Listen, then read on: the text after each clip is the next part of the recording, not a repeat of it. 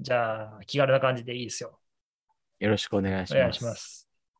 今日は、えじゃあ、先先に松立君が来てないから AI の話をする？それとも Apple イベントまあ、ソンさんの IQ の話でもいいけどね。ない何やねんその投げやりなと？こ。あ、来た来た来た。あ松立来た。別に僕は IQ の話をしたいわけじゃない。IQ160 自分が賢いことを自慢したいみたいなよ。くわからないんだよな。まあなんかでも、IQ テストの問題見る限り、なんか、パッと見て法則性とかを発見するみたいなのは強いでしょうね。空間認識能力っていうんですかね、ああいうのも。そうですね。なんかパターンとかを見抜く力を見てるなっていう感じはしますね。うん。なんか、ああいうのあれめんどくさくなっちゃうんですよね。あれ人間、なんていうか、あのー男女差みたいなのないんですかね。ああいうパターン認識能力とかありそうですけどね、脳の構造が違うからっていううんところで。うんでもなんか女性の方が、その、なんかね、同じ作業を何回もするのは得意な人が多いみたいなのはなんかあるっていうのは聞いたことありますけど、でも、レギュレーション揃えるのが大変だから、なかなか難しいんじゃないですかね。今やそういう差があるのかどうかっていう研究もできなかったりするんですかね。そもそも。いやー、そう、でも結構ね、うんそこに踏み込むって、なんか人間としての難しさが出てきますよね。でも脳の構造が違うってところまではもう出てるわけでしょあ、そうなの？うん。じゃないの？適当わかんないけど、でもほら、今、女性、言ってる？え？適当言ってる？いや、でも、そんなことないですよね。だって、あの、さその空間認識能力だったりとかに、まあ、差があるってことは、さっき言ったみたいに繰り返しが得意みたいな話とかもあるかもしれないし。うんあるかもしれないけど、でもなんか、学術的なテストとかはそんなになんか、まあ、とはいえ差ないみたい、な聞聞くけどな。とはいえ、他の、計値の差よりも人間ごとのばらつきの方が結構大きいみたいなで結論になってるっぽい今けれども。あれだよね、受験とかはそもそも他の変数の方が大きいっていう話はありますまあ、よね。コントロールパラメータ、うんそうですね。うん。多分だから、そもそも、まあ、理系にっていうのはそもそも理系にいないから来ないんだっていうのがあって、そもそも増やさなきゃ話にならないよねっていうのがあるから、まあ、あるし。あとほら、女性の初めてのプロ棋士が、あの、誕生するかもしれないって今、プロ棋士ですか、プロ棋士。プロ棋士。代理人プロ棋士じゃなんでではないです。代理人やねん。棋士ですね。棋士、棋士、将棋の人。まあ、プロ棋士はね、奨励会もまたあれ難しいですよね、本当にね。いや、まあでも僕、これから女性棋士とか女性あのの人たちは増えていくと思いますよ。単純に母数が少ないだけだと思うから。うん、う。んそうなんですけど、結局、どの世界もそうですからね。あの、スポーツでその体力差が関係のないスポーツ、要するに将棋、囲碁、うん。e スポーツも e スポーツですらそう。うん。で、まあ、それは、なんだろう、増やせばなんとかなる。と思い乱暴とね、増やせばなんとかなるって方式で、今はその、まあ、将棋は、将棋技は上流を作ってるし、e スポーツも上流的な、うんまあ、大会をがあるわけですよ。女性の大会とかね。女性チームみたいなのがあって、まあ、それもそういうのの活動の一環だと私は思ってるんですけど、うんまあでもね、まあプログラマー界隈とかずっとやっててそうだから。ねっていうところはうんどうなのかなっていうのがあると思いますよ。まあいや、そうなればそれでいいと思うんですけどね。まあ僕はそんな大して差はないと思ってるんだけどな。まあ個々人のレベルで言うと、全然ないと思いますよ。うん、あの、うん。本当あの重量上げとかさ、あそれはね、本当体力的な問題だか単純にあらね。の筋量が勝負のやつだけは明らかに男のが平均的に上に行くのはもう間違いないんだけど、そサイズサイね、ズが効いてくるやつとかは。そうそうそう、もう太いやつとかね。うん。それはそう。ダーツとかですらね、あの、男女差がありますからね、普通に。ああ、まあ、そっか、ありそうだな。さあ、で、まあ、ちょっとなんか世間話をしましたけども、まずは1個目の話題、ダダン。はいアップルがイベントやるらしいですよ。ああ。これはなんか台本通りにやるの下手やな。まあ、とりあえずでも、まあ、あの、登録はしてますよ。あの、ツイッターのアップルの広告にいいねをつけて教えてくれるように。ああ、なんかあれ、どこで見ればいいのか今全然わかんないんですよね。アップルのサイトで見るのが正解なんですかね。ストリーミングですか？ストリーミング、そう、当日。ストリーミングは YouTube があるときは YouTube で見るのがいいですね。ないときは普通にあの、Apple TV あるんだったら Apple イベントで見るのがまあいいですね。うんうんうんうんまあどこで見ても一緒いですよ。え、それララグとかの話ですか？や、なんかそういろいろ、いろんな方法があるから、なんかどれが一番いいんだろう。多分なんか、ウィンドウの大きさがどうとかそういうのに聞いてくる気がする。まあ、テレビで見るんだったら。らやっぱね、あの、Apple Apple TV で見るのが簡単ですね。うちテレビないんですよね。テレビっていうか Apple TV ないんです、ないんでしたっけモニターについてる Apple TV。あ、普通の TV、アプリケーションの TV。いや、Apple セセットトップボックスとしての Apple、あ、もっとそういうのない、ないない。ない。ないんだ。。モニターとしてのテレビっていうか、モニター、ディスプレイとしてのテレビもないってことですか？ないです。あタイプ C しか刺さないんですよね。ああ、そうなんだ。か。まあでもあれ、やり方あるけどね。あの、あ、プロジェクターじゃあ買いましょうよ。プロジェクターか。プロジェクター買いません？ェクターめんどくさいからな。場所取るし、なんか壁がいるし。壁掛けテレビ買えばいいじゃん。テレビより全然場所取んないですよ。まあ、確かに縛ってけますしね。のびさんにあの教えてもらったあの壁の穴開け方式で。ああ、そうそう。ああいうことをすればいいんだな。工事から始めないとな。穴開けなくても、例えばうちでも壁掛けやってますけどね、あれは、ささすがにあれなんですよね。画鋲で止める方式は。大きさ、大きさ、大きい。いや、画鋲では止まるんですけど、全然。プロジェクターですか？え？え止まりああ、ますまあでもよ。テレビとか止まるからあのー止まるか。か壁美人とか知らないですか？テレビ人だったら何でもできる。あのーピンで、まあ画鋲っていうとあれですけど、ピンで、あこれウニみたいになったやつ？ウニ、いや、まあそんなやつでウニみたいなす。そういうやつに忍者ピンみたいなやつとか、そういうあの参加。ホッチキスでやるやつですよね。えーホッチキスでやるやつもあるし、ピンでやるやつもあるし、石膏ボードは割れるでしょ。え割れない。本当でも石膏ボードって耐荷重確か10キロあででもちろんね、あの、60インチとかに対応したやつはね、60インチぐらいまであったかな。まあまあ、めっちゃ大きいのは無理ですよ。うんうちのテレビ45とかなら全然いける。へえ、いけるんや。ちょっといけます。ね後で、あの、壁美人はホッチキスでやる方式なんですけど、うちで使ってるやつはもうあの、壁美人ではないんですけど、壁美人より多分、あの、水平とかがちょっと合わせやすいんじゃないかなと思ってます、構造的に。うん。えー、そうなんだ。うん。あの、そう、そうなんですよ。なんていうか、丸い、どうでもいいですけど、まあ、丸いやつをピンで固定したその丸いやつに枠をはめ込むみたいなやつだから、この丸いやつがあるから、とりあえず中央のをはめてから、こう水平を合わせてみたいなことがやりやすいんですよ、壁美人と違って。うんなるほど。壁美人だと二人とかいないと、やっぱり水平をぴったり決めてグッと押さえてもらったところに、こう、パシパシ打ち込んでいかないといけない、みたいな感じあるんじゃないかな。まあ、となるほどうん二人いればいいけど、みたいな感じです。まあ、なんだっけ。何の話してたそそれとアプリイベントアプリイベントアプリイベント関係ない話。まあ、アなプリイベン何。何で見るかは何でもいいと。まあ置いといて、まあなんかあれでしょ？あ ?iPhone が新しいのが出出るんじゃないの？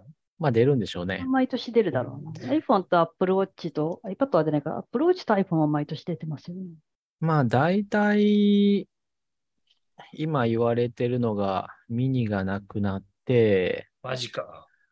うん。ミニね、買い支えてたんだけど、一人で頑張って。僕も買ったのトイレってこともないと思って。私もミニ派ですよ。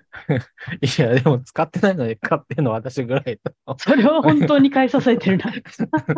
意味まあわかんない。それは、それはいいとして。あまあまあ、まあ、たまに使ってましたけどね、あの、なんかこう、バージョン違いじゃないと再現しない何かとかがあるみたいな時に、こう、古いやつだったら再現したみたいな、まあ、それはいいとして、あとあれは何だっけあとなんかあの？この上の部分のこれが、なんていうの？カメラハウジングか。カメラハウジングが、そうそう、ちょっと、ここね。ちょっと小さくなって、楕円形の、楕円形で、いわゆるパンチホールって言われる上にくっついてないうんものになるとか言われてますね。うんいや、でも楕円なんですね。円じゃなくて、円がポコってあるんじゃなくて。さすがになんか、う3んつ。ぐらい入ってますもんね。そうそうそう。ちょっと横長にならざるを得ないみたいっぽいですよ。暗いと見えないな。あとあれか。何だっけちょっとにわかに2、3日前に流行ったアップルがまた AR グラスを出すんじゃないかみたいな。出さないです。さすがに、さすがにアップルイベントで、今回のイベントでそんなこと言ってる人いました ?WWDC でもなかったのに。あの、なんかアップ WWDC でルが、何もなかったのに。あのアップルがあの、あれな、あれだっけ？なんだっけ？なんか商標新しいの、ちょ、この間一週間前に出てたから、えー、そうなんだ。うん、それがリアリティとかっていう名前だったから、なんだかんだみたいな。なんでだリリアリティリアリ OS ティ OS はな、ずっとヘッダに、ヘッダとか、インフォ PS とかに出てるやつだからな。うんまあ、作ってはいるんでしょうね。リリースがいつかっていう。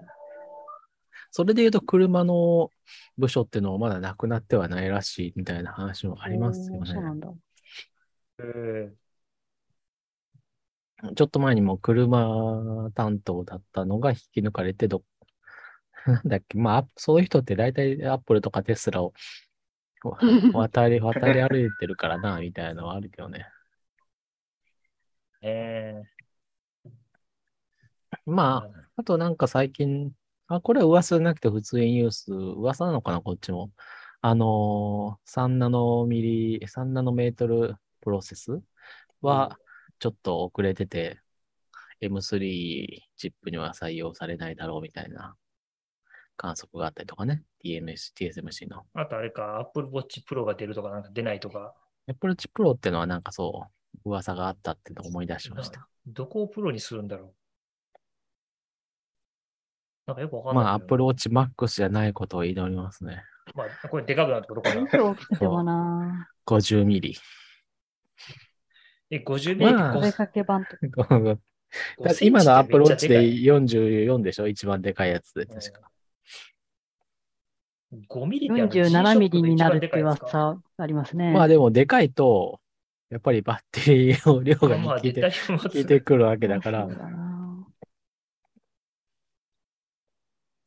いらないなサ。イズだけなの？フラットディスプレイ。全く新しいデザイン。ああ、そうか。ああ、まあ、それは楽楽しそうだな。フラットなディスプレイが採用され、従来の丸みを帯びたデザインから刷新されるようです。こうペこの、この、これがこのもっこりしたやつじゃなくなるってことね。薄くなるっていうのはあるかもしれないですね。まあ、バッテリー容量にまたそれは効いてくるけど、あの、高級時計のトレンドは今薄型化っぽいですからね。どこもかししこも薄い時計を出していると聞いています。えーでも機械式だったら、薄く作れないんじゃない？で、薄さをこう優先すると、こう、手巻き式に行くわけですよ。うん例えば、ここれだね。なんかあんまりいい、あんまりいい写真が出てるやつがないなぁこれでいいか。あ、これでいいや。共有しますね。フェラーリ。フェラーリ？おー、薄い。時間見づらそう。これ、これは誰のためにこんな薄くしてるんだ？まあ、かっこいいけど、時計じゃなくていいですよね。かっこいいっていうか、なんかこう、ある種の良さみたいなのは。でも2億まあ4000万円って書いてる。2億4千万円。まあ、これはトレンド案。トレン ド、あの、まあ、トレンドっていうやつでいいと思いますよ。でも、あの。結構ね、これを、まあ、機構としては面白いですね。本当にいろいろあの、薄くするために本来は重なってる部品をこう、重ならせずに、あの、横にわ移動させたみたいな話とかもちょいちょい書いてあって、この時計はマジでいらんな。めちゃめちゃ見にくいな。まあ、あの、装飾品ですから。高級時計なんで。本当だ、ブルあーバリでも薄くなっているって書いてアップルは、が、まあ、その辺の話もこう、トレンドとして取り入れてくるのかもしれない。やっぱりこう、あ分厚いのはダサいっていう。ある。ああ、でもあれか、そういう意味で時計業界が仕掛けたっていうのはあるかもしれないですね。なるほど。あの、ハイテク時計には、は薄くはできんだろうっていうう。ん。確かだって、あれだよね、高級腕時計の市場の3割とかなんか4割とか取られたんじゃなかったっけ、アップルに。取られたのかな？わかんないけど。アップルウォッチはマーケット的にはまあでも多分7万。円とかの、まあ高級度、7万円ってとかあの辺のクラスを高級時計というのであれば、まあ、あうん。いや、じゃなくて、そこの、ま、そこにいたお客さんを引きずり出したってことです、こっちに。だから20万とか30万とかの時計を買ってた人がアップルウォッチを買うようになって、あの価格帯は違うけど、そういうなるほど。その中級ぐらいの時計、あの100万、200万みたいな、ちょっといっちゃってる時計じゃなくて、2、30万の価格帯とかの時計を買う人がアップルウォッチを買う方に流れて、あのマーケットがやアップルにやられちゃったみたいなのはどっかで見た。まあでもそうだね。だから時計業界的には買い替えるとしたらランニングコスト似たようなもんだしね。そうそう。で、似たようなもんっていうか、むしろ高いかもしれないですね。そうね。でも、だから、なんかほら、結局、アップルウォッチスタートの時、あの、結構不人気でこけ大こけだったじゃないですか。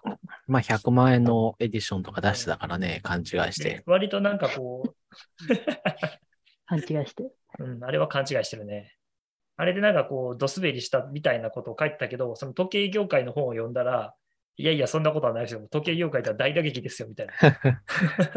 まあ大、そうですね。まあでも、ああいう感じはいいと思いますけどね。またあのアップル、あの、すごい潤沢に金をつけ込んだスパルタカスみたいな、実用的は、性は全然ないけど、こう、嗜好品としてだけ楽しめるみたいな Mac があってもいい。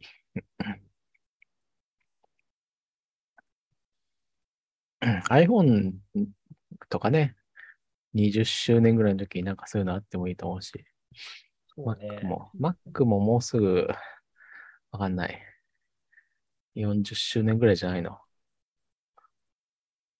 なるほどそういうわけで、なんかアップルイベントに関して、なんか僕らは、この5人はあんまりみんなテンションが上がってないね。うん。まあ、なんだろう。まあ iPhone は出たら、わ私の iPhone ももう結構傷だらけだから、まあ普通に買い替えていいと思うし。まあ、どうせ買うんすよね。迷うま、迷う暇もなく買うだけなんで、だから今のところ、そのプラスアルファの話題がアプローチ だよねっていう。かぼちぼちアップデートしようかなとか思うんだけど、別に快適だから買い替える理由がないんだよ まあでも、もしかしたら AirPods はちょっとなんかあるかもしれないね。な。あ新しいバープロ数ジョンがそうなんだ年アップデートされてないですね。うん。こうアップデートするんだろまああとあれ？あの、この MacBook の、MacBook じゃなくてもいいのか、Mac の頭につけて、えーっと、こっち向きか。ああ、カメラ。ウェブ、ウェブカメラとして使えるっていう。う。はいはいはいはい。まあ、あれはベルキンが出すんだけど、ベルキンが、カウント。のやつが、ちょっとぐらい紹介してくれるかもね。あとでも誰か言ってなかったっけ ?iPhone の新しい iPhone はなんか待ち受けが常時出るんじゃないの？説みたいな。もう一回言って。新しい iPhone の新しいやつはあの常時常時待ち受けが出るんじゃない？って Apple Watch みたいにって。ああ、それは出てましたね、ス話。だから、プしないってこと？そうそうこの画面をあの強化してるんじゃないかみたいな。えー、ああ、ウィジェットね。そう、だから、ウィジェットとライブずっと、うん、動かす Apple Watch のこうノウハウを iPhone に移してくるんじゃないの？みたいな。うん、ああるかもしでもそれれないですねにして。も、それにするとちょっとまだなんか情報量足りないですよね。ずっと出しとくには。まあ、時計代わりか。そうね。ここまででもみたいまあ、ら、でももう OS がバージョンアップするってことがぼちぼち。まあ iPhone14 よりかは iOS16 の方がまあ面白いんじゃないですか？今年は。今年来年？な。iOS は、リリースはどうなんですかね、日にちは。普通に9月の第3週ぐらいに出ると思いますね。第 iPad 3週ぐを iPad をスパッと諦めたから、多分うん iOS は、うんスケジュールで出してくれた。iPad をちゃんと諦めたのすごいね。あ、諦めたんですか、うんうん。iPad は10ね16.1で、に延期です。ステージマネージャーの調整が難しいっぽい。ああ、ステージマネージャー相当ポンコツみたいですね。私、あの、オンにしてないけど、使ってる人怒ってますね。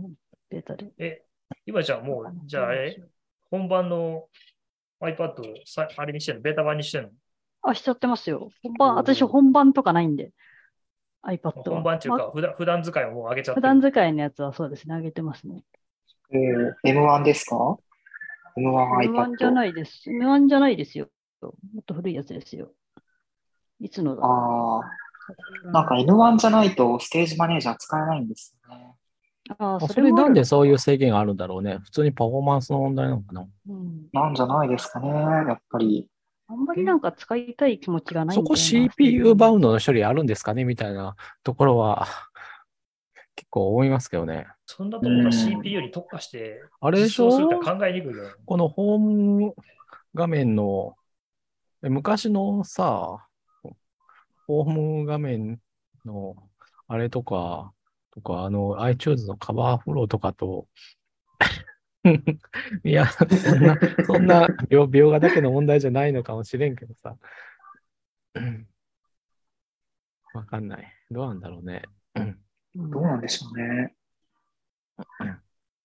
そんなに欲しいと思っていない。うん。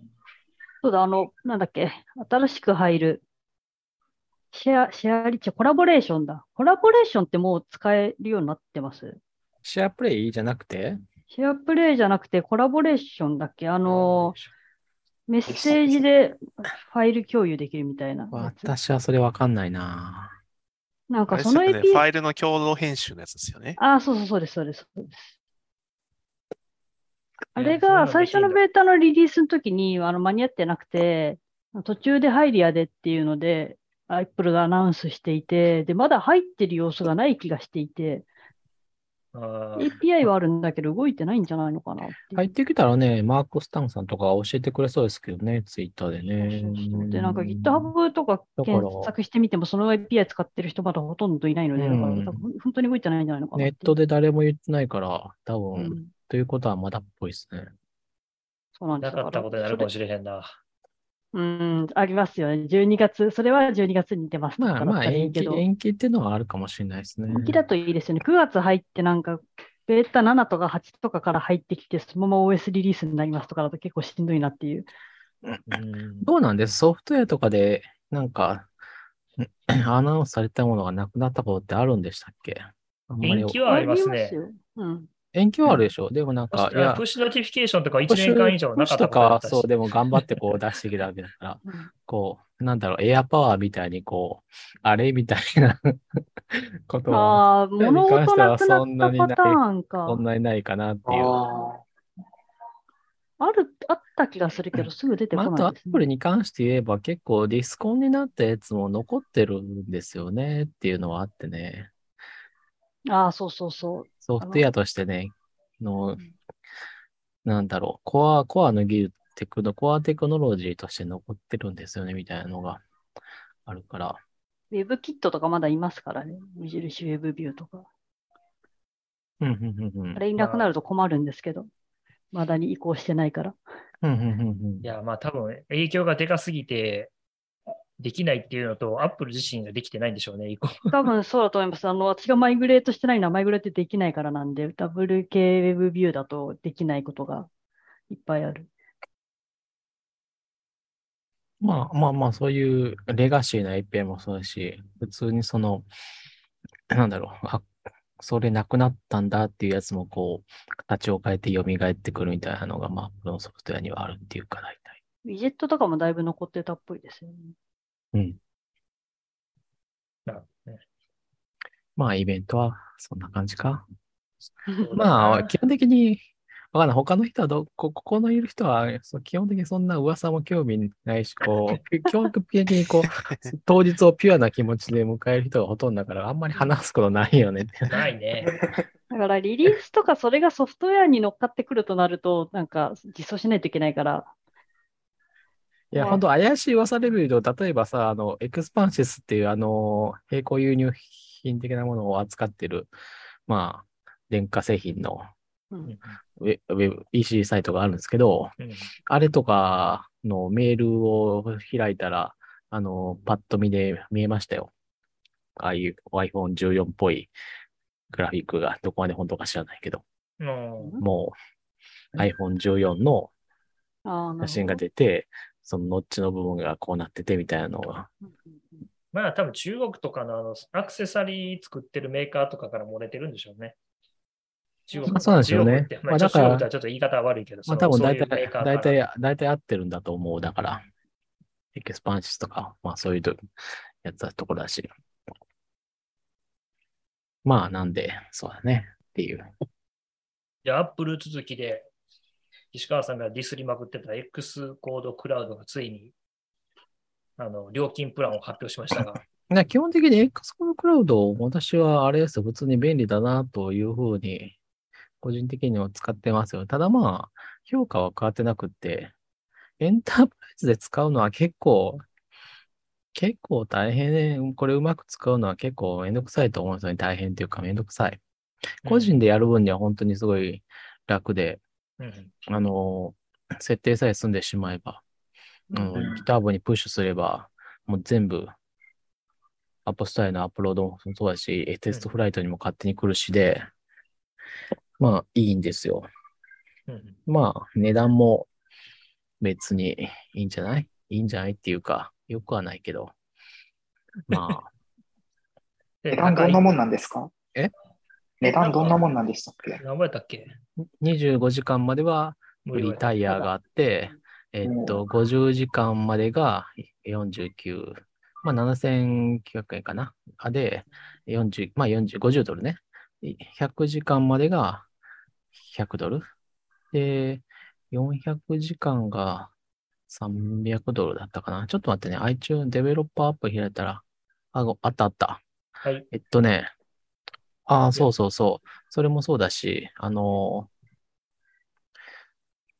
日本円もんあるんですよ。100時間で、これ見える見えないか、さすがに。何それ？あ、これあのデベロッパーアプリのところの選ぶやつで。これあのドルでしょ？まあ40、50ドル、100ドル、400ドル。はいはい日本円ですると、100時間で7400円。250時間で14800円。まあ、ちょっと安いね。増えあ、まあ、安いねっていうのは、上がり分、あの、時間の上がり方に加えて、比べてうん値段の上がり方がね、線形じゃないよねってことね。はいはいあ、線線形だけど。なんて言ったらいいのか。傾きが緩やかだねってことで。で、1000時間で58,800円。まあ、レートとしてはそんなもんだと思います。うんまあ、100時間、250時間、1000時間で50ドル、100ドル、400ドル、7400円、14800円、5万8 0 0円。まあ、100、1000時間5万8800円、月はコストパフォーマンスが良くないでしょう、はっきり言って。これ使う人はいないと思います。で、で、まあ、基本、うん X コードクラウドの問題は、汎用 CI には使えないっていうことで、よ iOS アプリ、まあ、Mac アプリのビルド、 distribution、それだけが非常にうまくできる。それだけは本当ノーストレスでできる。もうなんか本当にこう、署名で失敗することはない。うん TestFlight のアップロードも多分失敗しない。 distribution って何を、あのー外に渡すってことですか？外というか？ストア外でアッ配るとき。プ、 App Store への申請とか、テストフライトへの配布とか、そういうの全全部ひっくるめた、うんあの、もろもろのそういうことかやつ。まあ、あの、うんもちろん、概要を編集するとか、スクリーンショットのアップロードとかはやるんですけど、そういうのが済んでいれば、たまあ、あの、普段のアップロードとか、マイナーアップデートとかはも基本的に、ほとんど気にせずに、あの、GitHub にプッシュするだけで、全部スパーンと綺麗にやってくれます。わあ、それは本当に素晴らしいと思う。うんうんまあ、でもそれだけですね。それ以上のことは何もできないに等しいで。そんなに手間をかかるっていうっていう気がないからな。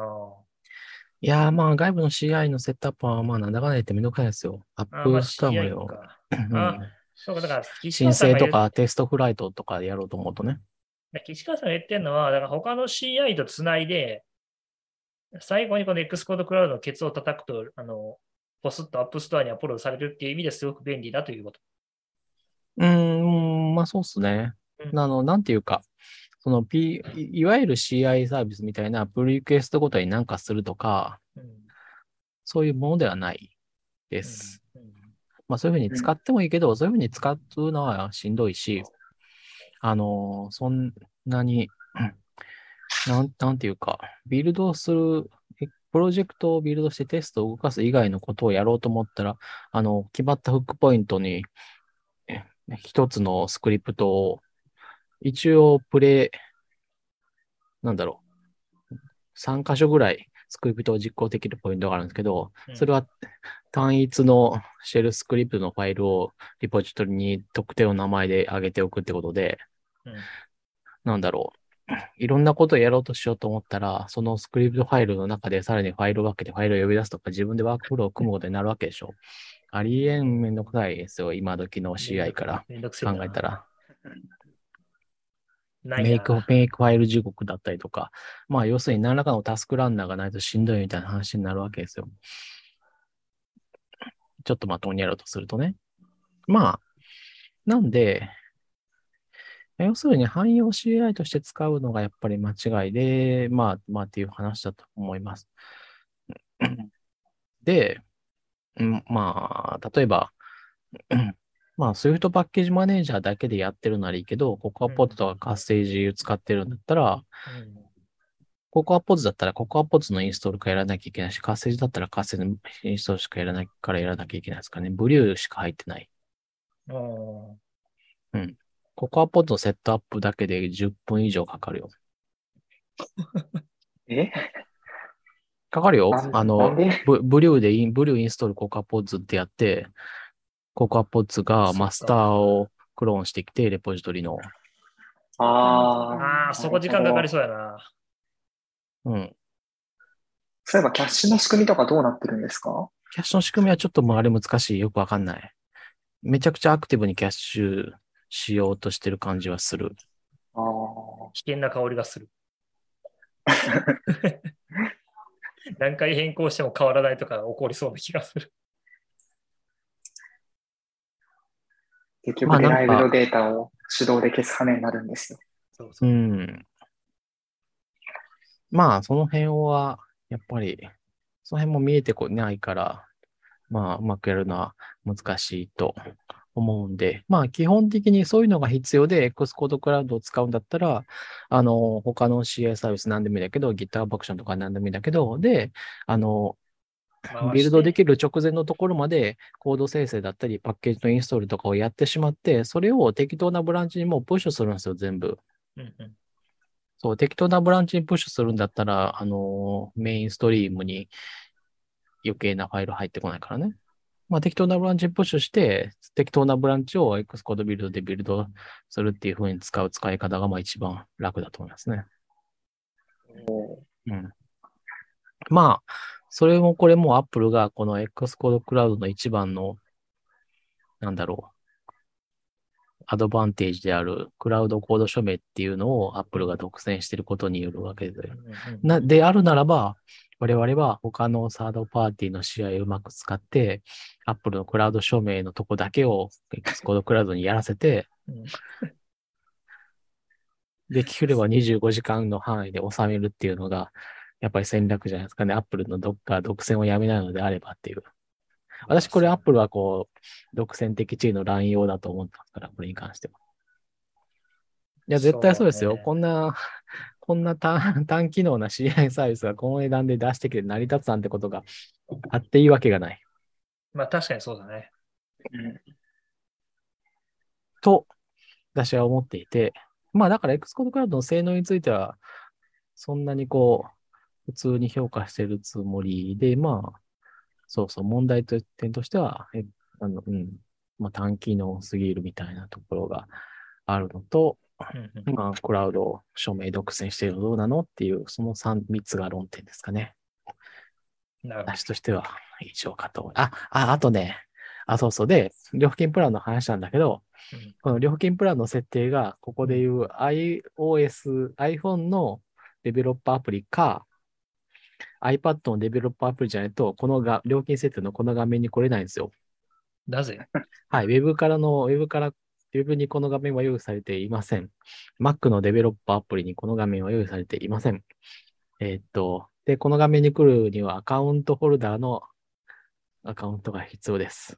要するに、一番偉い、このアカウントを作った人うん。の一人、一人しかいないはず、アカウントホルダーいないよね。はいはい。ううんん。だから、普通の会社だったら CEO とか CTO。アカウントホルダーの名前になってるわけですけど、その人にですね、まだ CTO がアカウントホルダーになってるんだったら通じるからいいと思うよ。こう CEO の人にこう Slack なんでメールなんなり、もしかしたら稟議書なりなんなりですね、X コードクラウドを試してもらいたいので、あ、予算か。あ、いいよ、いけさ。違う、違うんですよ。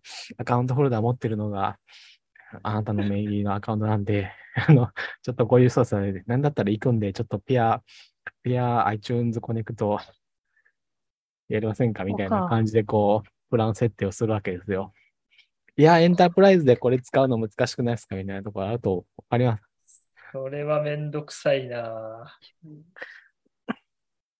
下手したら更新の時とかももしかしたら、あの、やらなきゃいけないかもしれないですよ。えな公式は更新してるかもしれないし。なんでアプリからしかさせないんだろうあと別になんか経理担当みたいな役割あるよね。あの、あ、ありますね。アカウントにはね。それやらせない理由は何なんだろういや、とにかく X コードクラウドは一番強い権限が必要なんですよね。何するにもアカウントホルダーが必要で。まずはこ。れ、サイトに飛ぶだけじゃないんですか？どっから行くんだ、設定が。ん？何を見てます？え、ディベロッパーのアプリですか？ディベロッパー。ディベロッパーアプリ。ディベロッパーアプリ。この僕、もできるはずか。この、ブループリントアップ、ブループリント、ね、のアカウントのところに、アカウントの、アカウントのタブがあって、X クラウド、 Code Cloud、get started。自分のチームで使ってたら X コードクラウドっていうのがこういうふうに出てきてるんですよ。うん。なんか get start みたいなのが出るんですよあ、それはじゃあ使ってないですね。まず使い始める必要があるかな。でこれ行くとなんか普通にウェブビューが開いて、 get started はそう。私のやつ見ると、私もすでに使ってて、えに25時間まで無料ってなってて、うんこれをタップすると、あの、こうなるんですよ。おーうん。次の、今現時点の使用量というのが見れて、うんで、使用量のところにサブスクリプションの編集があって、サブスクリプションの編集を押すと、このプラン編集がを選べる。最初のスタートはここからやるわけじゃないんですね。じゃあ、最初のスタートは、どっからやるか、今は、昔はあの、ベータの申し込みがあったから、やるんですけど、まあ、ウェブサイトからやるんじゃないかね。わかんないけど。どっちにしろ、あの、まあ、そ、その辺で言うと、X コードクラウドのセットアップ、このこのプロジェクトを X コードクラウドで使うってやつは、X コードからじゃないとできないですよね。うん。X コードっぽいですね。X コードからオンにしないと。X コードからオンにすれば、設定はとかワークフローは全部、だいたい X コードと同じ UI が Apple Star Connect に用意されてるから、Web でもできるうん。で、X コードからややるっていうのも、これアカウントホルダーが多分いるんじゃないかな。ちょっと覚えてないけど。ややこしそうだ。から偉い人に X コードをまずダウンロードしてもらうところから。確かに。とりあえずペアプロ、ねペアプログラミングやりましょうかいいな。まあそこは違うかもしれないねさすがにそれはそうなってないですよ。アドなってない？大丈夫アドミンか、アドミンか。それも結構強いよね。でまあでも、もいいか普通デベロッパーは、あの、デベロッパー権限じゃなくてアドミン権限ないと何もできないんで、うんアドミンならいいかと一緒にいると思いますよ。それは大丈夫だったか。ワークフローを先に設定しないといけないんだ。ワークフローを設定すると、こっちに出てくるんだ。そうですね。そのワークフローの最初の設定だけは、うん、X コードじゃないといけない。難しい。うん、残念。まあまあ、使わないからな。いや、便利ですよ、便利。コットエディターを、あ、ホテルタは多分個人だし、あの、サイズ感はちょうどいい気がするんですけど、その、誰かになんか、そうそうなんとかしてもらう必要もないし。めちゃめちゃいい、めちゃめちゃ便利だと思います。ゃめちでもゃ別にやることなくないですか ?CI ぐらい？ディストリビューションが便利になるのがよくわかんない。いや、パパパッとアップロードしてる、や、やところが、本当だけあの、アーカイブしてアップロードとかあるじゃないですか。はい。うん、あれなくなるのめちゃくちゃ便利じゃないですか。うん、でもなんかどっちにしろ、あの、ストアの外でも配ってるんで、 notarize してみたいな、 notarize もちょっと楽になるのか。 notarize あの辺はわかんないプリケーションな ID での配布ってどうなるんだろそれは、 Apple がビルドしたやつどっかに置いといてくれるってこと？いやー、それはし見てないな。見たう。ことないなな。確かに難しい見たことないな。そんなのあんまりは、そんなのはワークフローで入ってない気がするな。フローが改善されない気がするんですよね。そのちょっめと待ってる間が。移動したアーティファクトをどうやって取り出すとかってないですもんね。うん。なんかじゃあ、スクリプトで書いて SSH で SCP どっか開いて叩き込むみたいな。あ、めんどくさ。手元でやった方が早いよ。うん。いや、ノータライズとかも、でも手でやるのは結構、私、ノータライズとか絶対手でやりたくない。まあまあ、スクリプトでやるのも。も大変です。大変じゃないですか。そうそう待って、いつ戻ってくるかわかんないから、それがめんどくさいみたいな。いや、CI とかでやらせる分には、こう、あの、1時間とかかかってもほったらかしだし、なん失敗したら、ノータライズなんかは失敗してもこっちのせいってことはほとんどないわけだから、失敗したら成功するまで自動的にリトライするようなジョブでいいと思うんだよね。オープンソースでやってる分には GitHub Actions で使い放題だし、とか思ってやってるんだけどダメなのか。うんあれやると数十分 Mac のランナーが占有されるんですよね。その、ま、待え、それ別に。にリポジトリぐらいでしょ？リポジトリが違えば、え、ユーザーごととかじゃないでしょ？いや、オーガナイゼーションであ、そうなの？占有されちゃうんで、あ、そうなんだ。それは知らなかったな。え、そうなの？そうですね。そうか。私、MacOS あんま使ってないから、分かってなかったな。5個とかしかもらえないんで、そうなんだ。貴重なんですよ。なるほどじゃあ、コンサル先とか自分の会社の Mac 資源を無尽蔵に使い潰してたっていうことですね。まあ、基本私、あの、CI とか組む場合はめ あのめちゃめちゃ符号で組むから、そうですよ。あの、まあ、今は違うけど、ビットライズとかは定額制だったから、それこそ、あの、うん5分ごとにスケジュールとか、フォリオの時やってましたもん。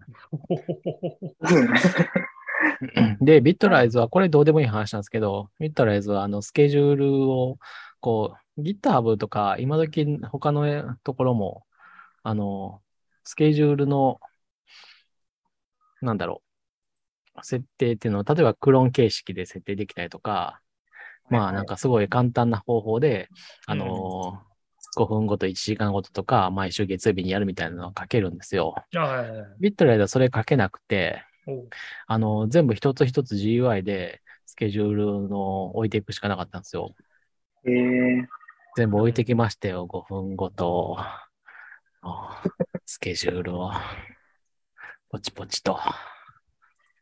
そこに岸川さんの時給が。怒ってる。いやーでも他の人にやらせるわけにいかんからね、これ5分ごとにスケジュール入れといてみたいな、スケジュールを触れるような人間ではななかった。なるほど。まあでもこれもで。取締役の労働で、たただで使い潰せる取締役とかが隣にいればね、振ってたんですけどね。さすがに分断られてると思う。さすがにこう、普通の人に、そりゃその作業は触れん。その時隣にいたの僕なんで振ってもらってもよかったんですいやいやいや、振らないですよ。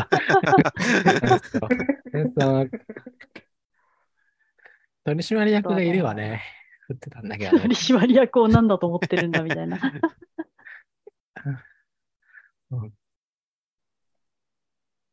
まあ、取締役もこう、執行役員みたいな、こうね、ただで使い潰せない、なんか名前だけがついた人とかいるからね、ややこしいですよね。あまあそう、最近ね、流行ってるよね。もう役員の数減らす方向に。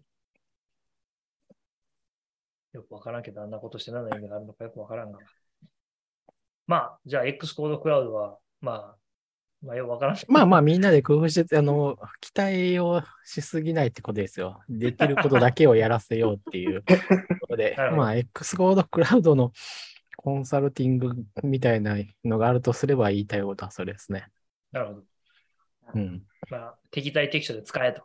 そう。最後の、いわゆるラストワンマイルってやつを そういう時に使うのかどうかわかんないけど、クラウドでやるということです。それで言うと、最近思いついてるユースケースはうん、あれなんですよね。まあ、国の話になっちゃいますけど、国って事業者いっぱいいるし、アプリいっぱい出してるんで、あの、一つのオルグで証明書配るの大変なんですよね。うん、あうん。うんそういった時に、X コードをリリースだけ使えるようにしておくと、配らなくても、あの、リポジトリさえ分かっていて、ワークフローを作るところだけ手伝ってあげれば、実は証明書配らなくてもいいのではと最近考えてたりして。うん、ーいいんじゃない？あの、ディストリビューションのマッチをやってやってたようなのはいらなくなると思うよ。デベロッパーそうそうそうそうを分かってる人が勝手に使えばいいから、あの、デベロッパープログラムの、なんだろう、カンパニーのやつに入るってとこだけを、まあ、やっていけばよくなるんじゃないかな。なるほど。まあ、アカウント、それで言うと、そうだね、アカウントホルダーができるっていうのは、そうそういう場合は正しい気がする。手元に、でも、でも、でもうちデベロップで開発するときに配らなきゃいけないから一緒なんじゃないの？手も。いや、デベロップで配るのは、あの、勝手に作ればいい automatic code signing で勝手にやってくれればいい。ああ、そっかそっかそっかそっか。うんあの、あの設定をしなくていいから、あのリリースごとのなんかあそうそうそうの、あはいはいはいはい。ファストレーン使うと、それがマニュアルになっちゃうんでめんどくさいんですよ。 provisioning profile いちいち作っていうのにしてとか。ああ、なるほど、なるほど。なるほどそうだねな。あじゃあ、エンタープライズも使い道はちょっとあるってことじゃん。いや、エンタープライズで使い使いにくいっていうのは、さっき言って、私がの意見としては、さっき言ったやつがそう、結局その、チームで管理するっていうことに致命的に向いていない。でも、そのたくさんさ、開発するアプリがあって、書く人に配るのがめんどくさいっていうのはそれ、どっちかっていうと、一人の人が全部 CI の面倒を見るっていう発そう想なんですよ。そうそう。CI っていうか、一人の人が全部今で今さっきの例で言うと、松江さんが、その国で出しているアプリのディストリビューションを、の重りを全部するっていう発想ですよ。そうそう。なるほど。そう、分業みたいなものが全くできない。つまり分散ではなくて、どちらかというと、まあ、松立さん、松立が、伊達さんがクリティカルパスになって、なるけど、他の人はみんなしなくてもいいっていう感じになるわけだ。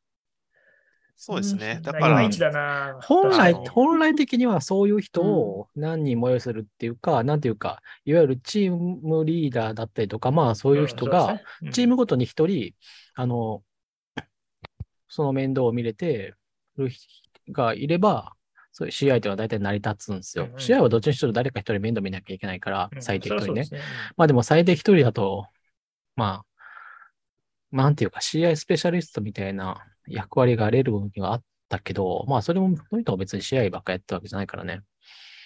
まあ、それはいいとして。だけど、そういうのがやりにくい。本当にこう、本当に一人の人がうん基本的に面倒を見るか、もうアカウントを共有するしかないわけじゃないですか、みたいな。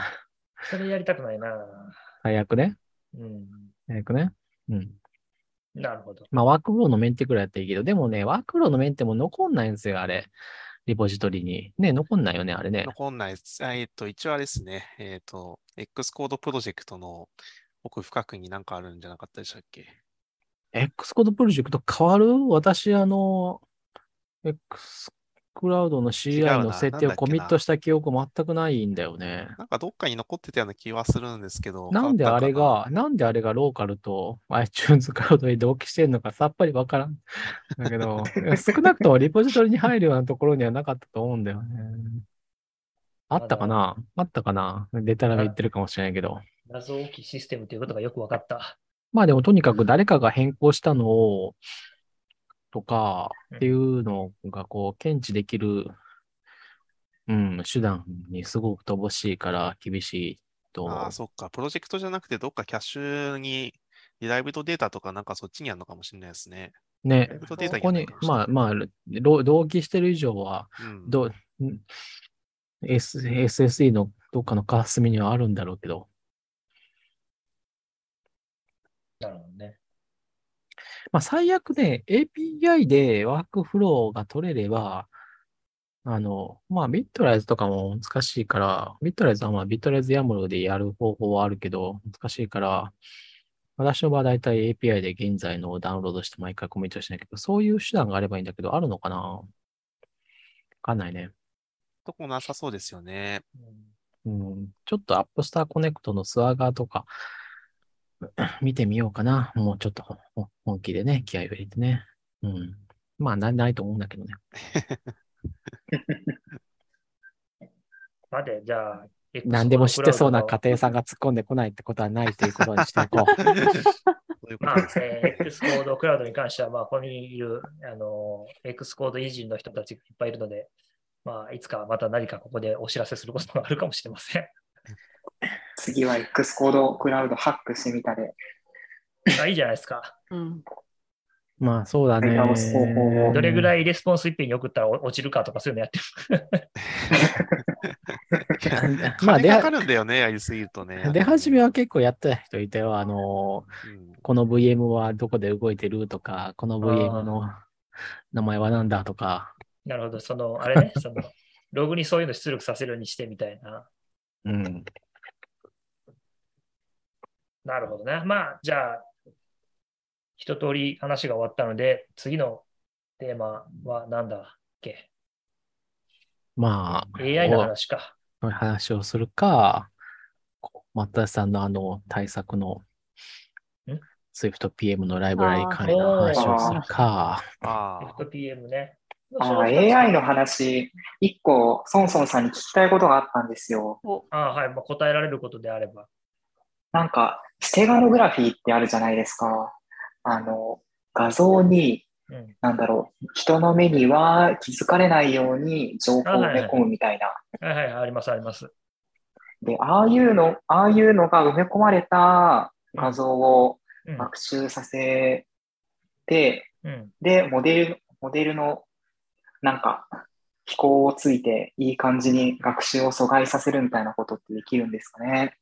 それはね、もうできるんじゃないの？できそ一時流行って、う。AI がこう、認識えー、崩すような画像そうそうそを、そう、あのの、言葉を AI に食わせるってことねステガ。ノグラフィーじゃうまくいまあ、ステガノグラフィーに近いやつはあって、それあのアドバーサリアルアタックとかつってよく言われて、う。ほうなんかあるその周波数帯域とかに信号を入れると、パンダなのに認識結果が馬になっちゃうとかっていうのは、あの、一時、まあ、今でもそういう研究分野ありますけど、ありました。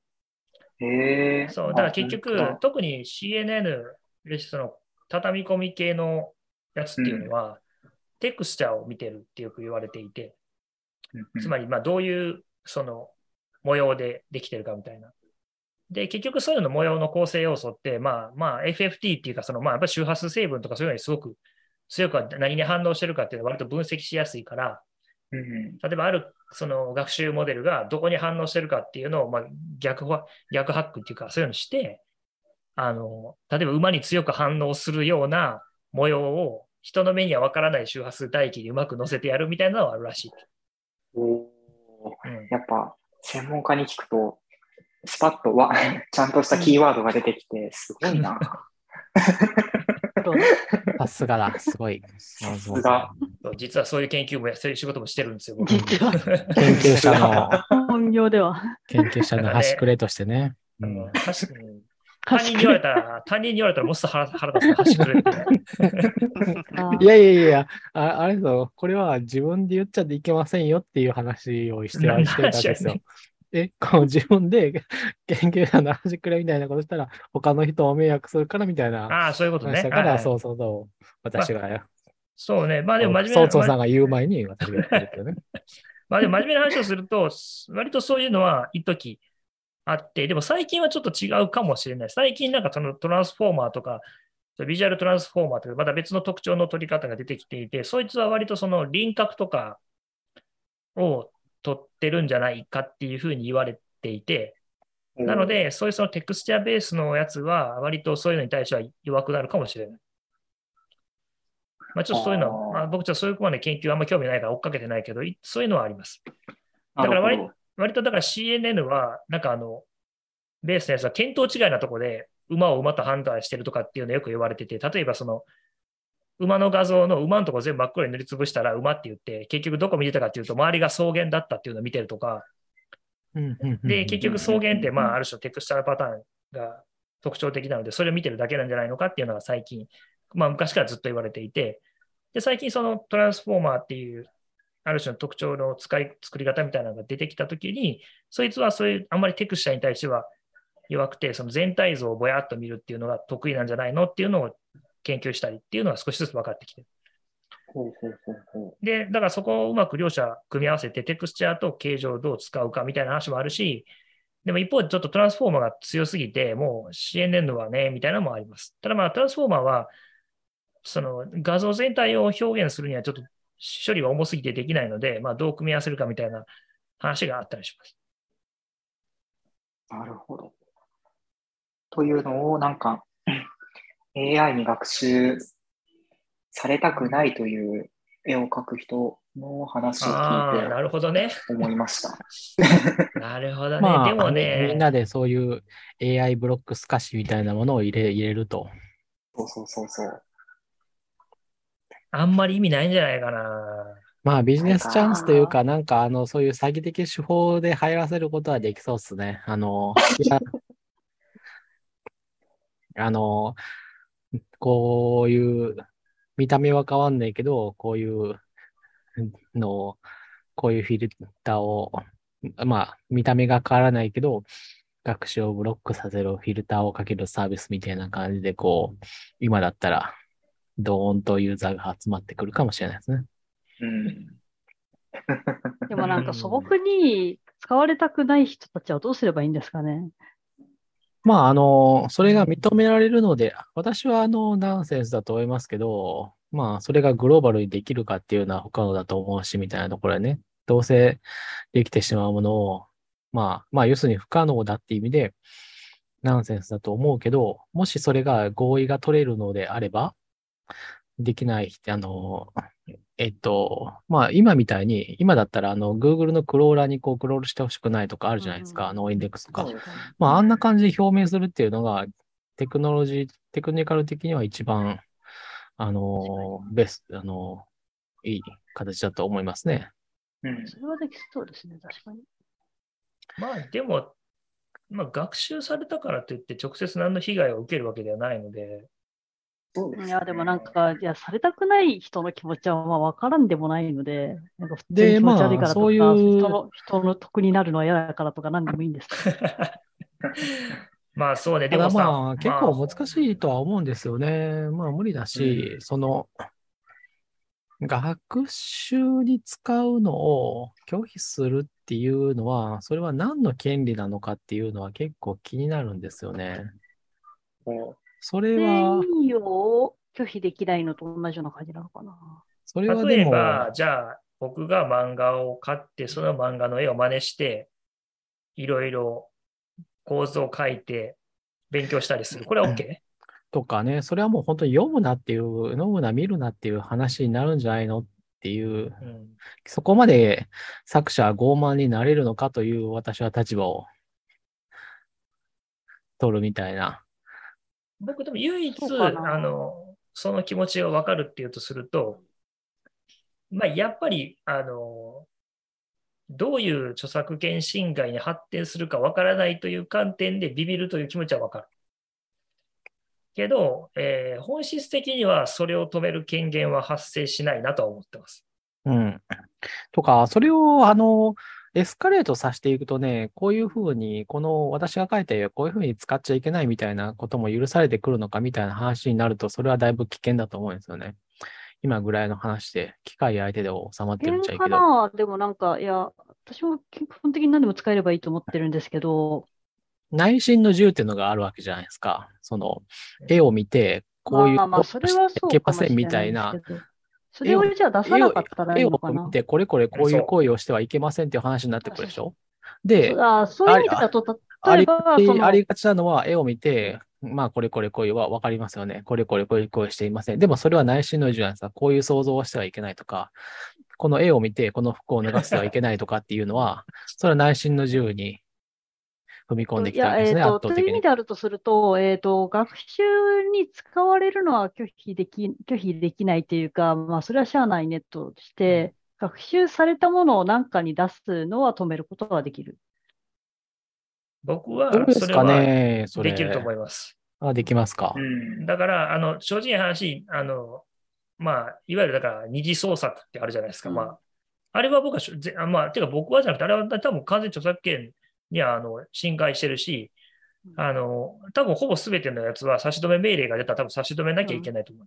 そうですよね。そうそう。だから、そこで止めるしかない。だかまあ、らそれと既存の法律でいけるのは、だからそれは著作権で、ネットでもあれだけど、それは著作権じゃなくてうん、別の法律で戦っていきましょうっていう、どうなの？あれですよね。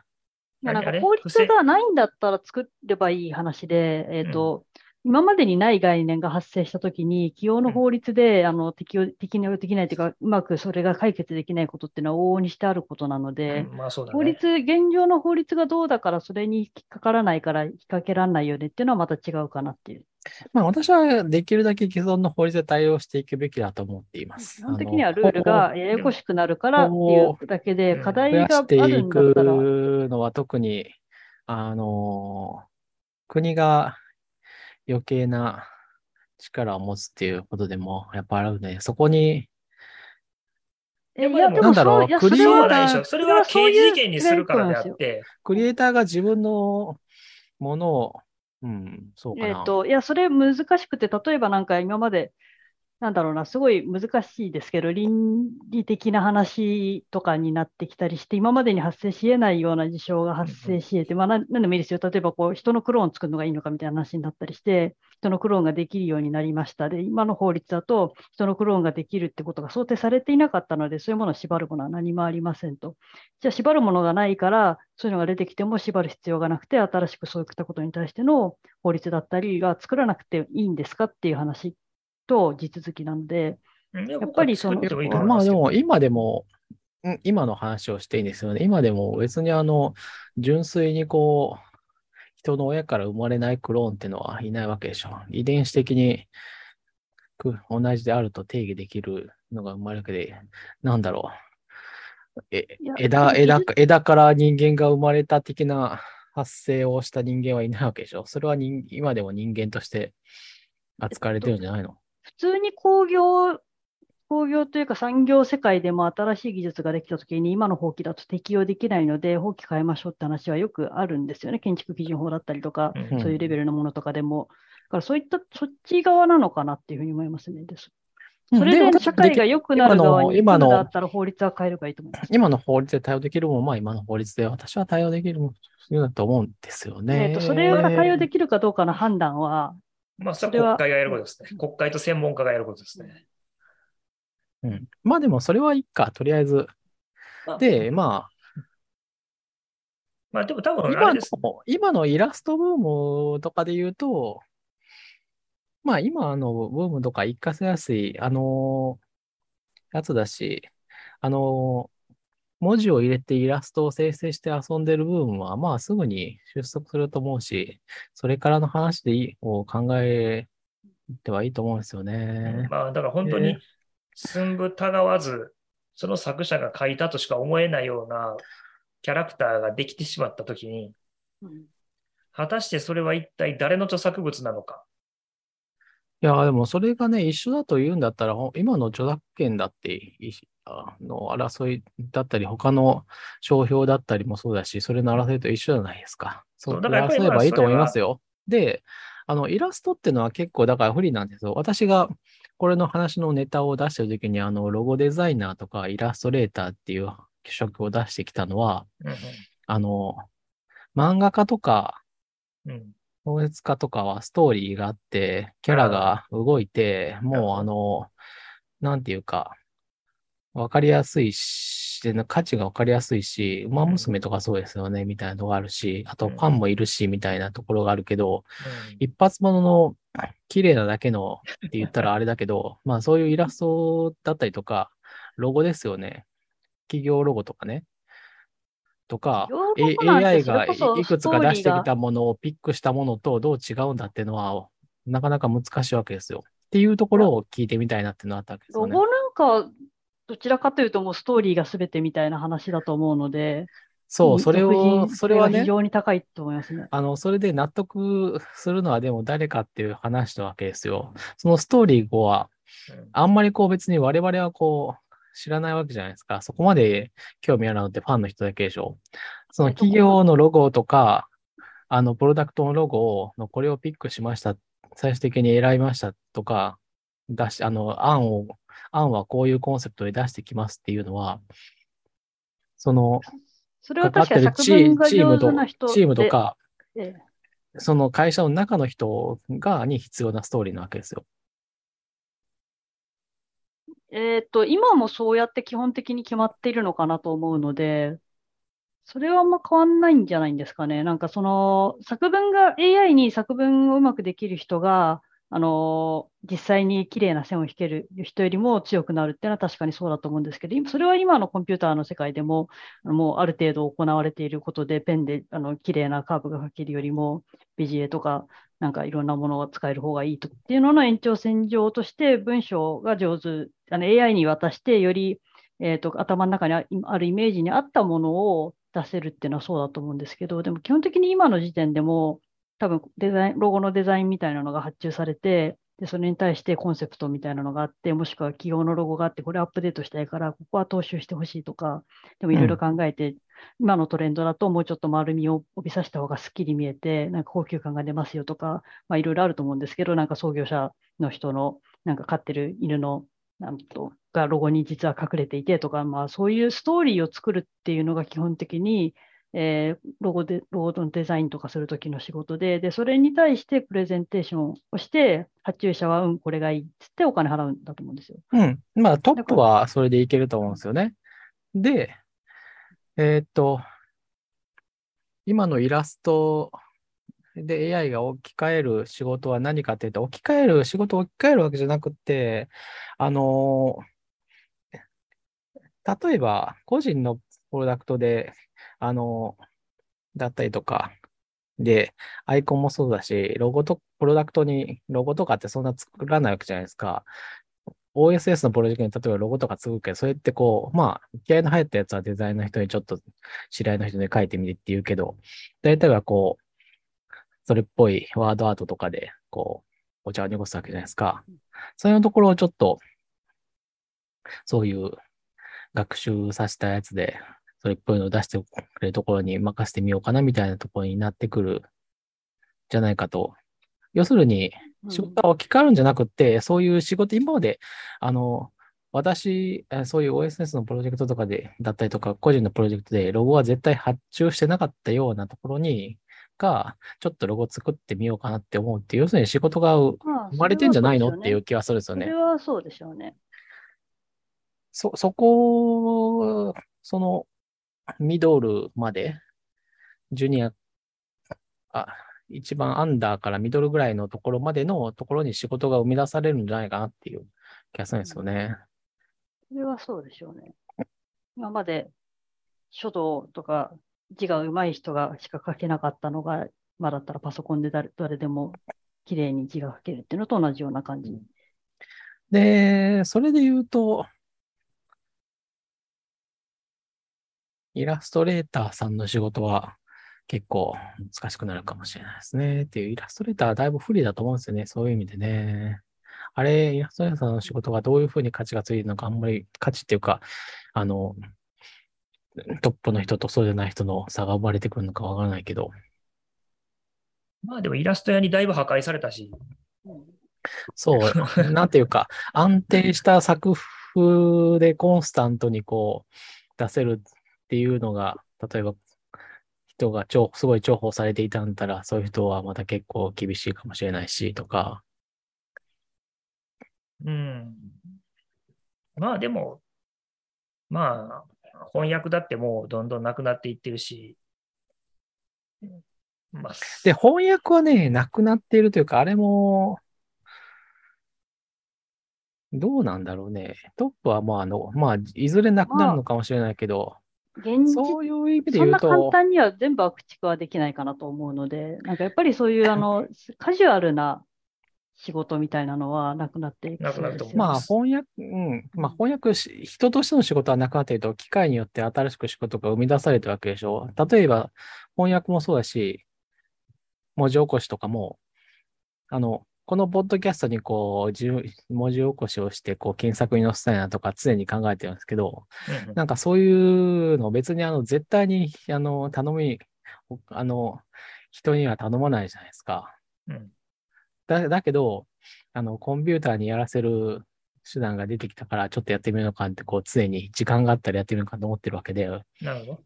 うん、まあ、あの、お金払ってる先は違って、まあ、もしかしたら、ソフトウェアの世界だから、ウィナーズテイクソールになるかもしれないけど、まあでも仕事は増えてる。うん。まあ、ううんん。まあ、だだから仕事機械にできる仕事は、だから機械にやらせりゃいいですよというのが私の結論なんですけどね、基本的に。わかるけど、まあ、うんまあ、はいそれはそうでしょうね。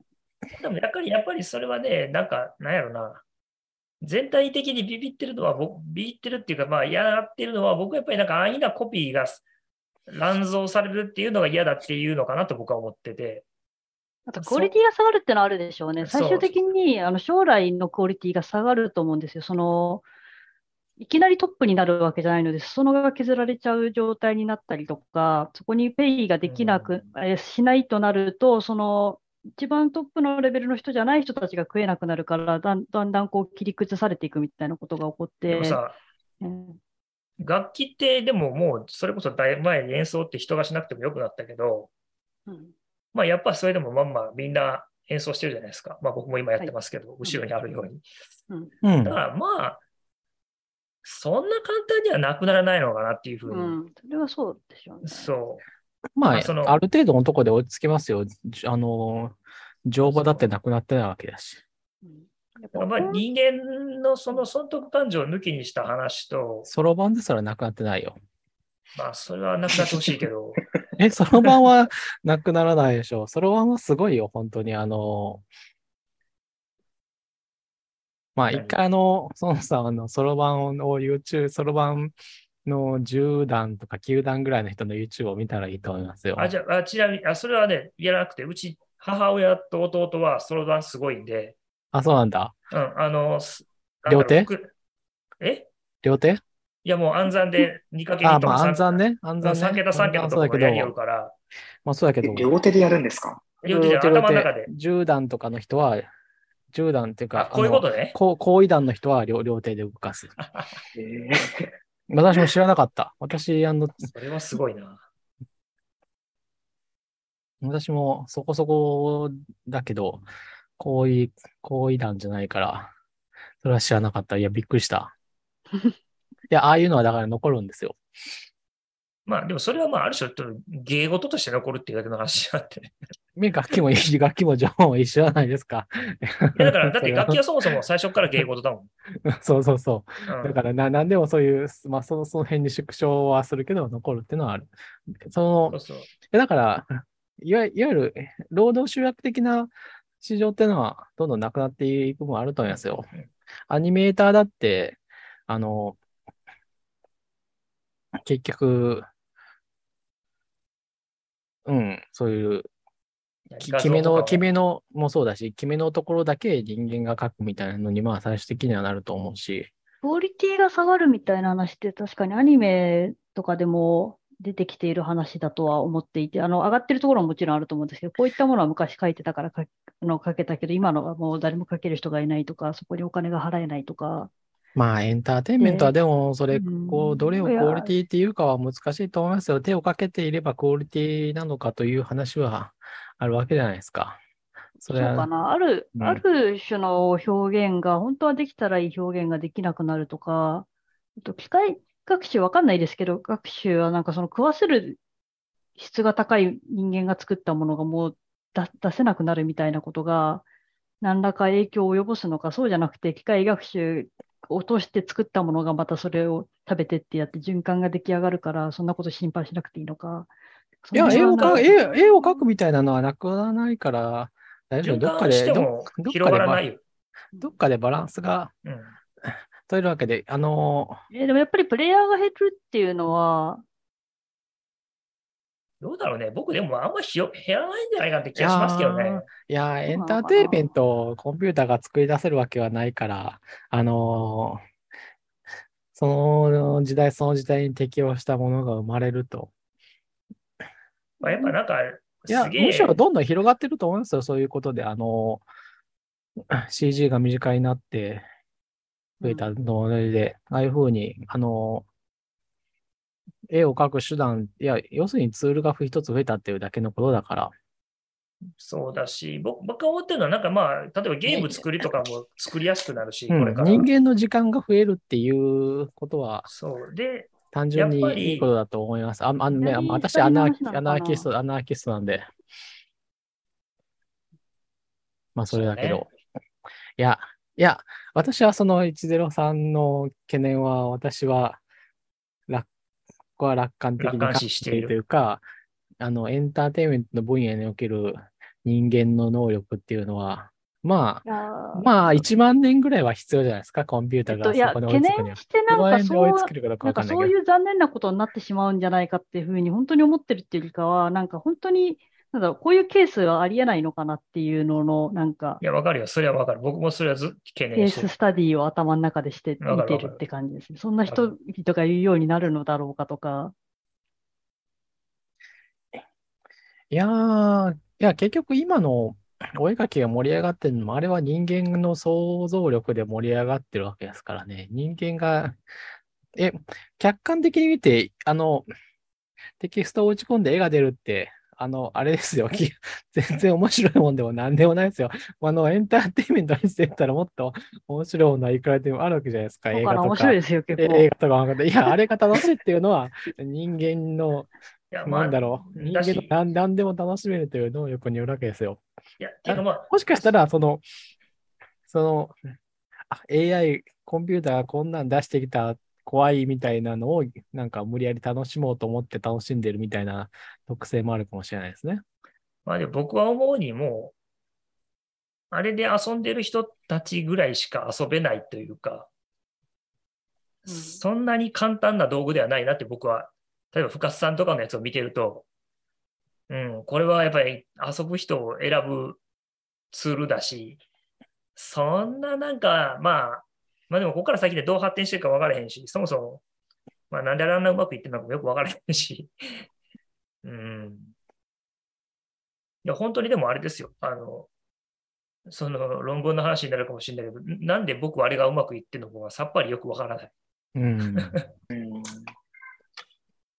まあ、もしかしたら、いや、でもまあ、うまくいってるから、まあ、結果論ですよ、これはもう、今の機械学習は基本的に何の仮説もほとんどないし、やってうまくいったらそれで OK で、後から理屈考えて、みんなで悠長に説明してる間に、なんか判例が出てきて、お前たちがさっきまで議論したことは何だったんだっていうのの繰り返しをずっとやってるから。不思議な分野ですよね。なんかまあでも自分の業界でもや使う人増えてきてるけど、使う人というか、まあ、研究レベルとかだと試してみてる人が増えてるっていう状況だと思うんですけど、なんかやっぱ安全管理とかの分野だとやっぱ使いづらかったりするし、理屈が説明できないと、なんか結果だけ出てきても意味がないところがかなりあったりして、使えないそこはそうだと思思いますよ。そこは、あの、コンピューター任せを、に。まあそこは人間に残された仕事ということもできるし、もうほ、そこを諦めて保険とかでカバーしてしまうかっていう。あいやいや私は後者で、私は後者だけど。いや別にそそんな分野もコンピューターがやってるんですよ、今も。あくまで AI を、AI っていうか、要するにデータに頼ってないというだけで。うん、うん、うんうん。つまり、例えば制御理論とかもそうですけど、ほっといたら基本的に止まるように作ってあるんです、今のやつは。うん、うん、うんうん。どういう外乱が来ても絶対止まるように作ってて、理論的にね。コンピューターが壊れた場合は別ですよ。うんなんかあの爆弾で飛んできて回路が切れたとか、そういうのは別問題として。で、問題は学習ベースでやっちゃうと、本当にこのシステムは何か異常が来たときに突然ポーンって飛んでいったりしないかっていうと、誰もそれはイエスと言えないっていうのが一番難しいところなんですよ。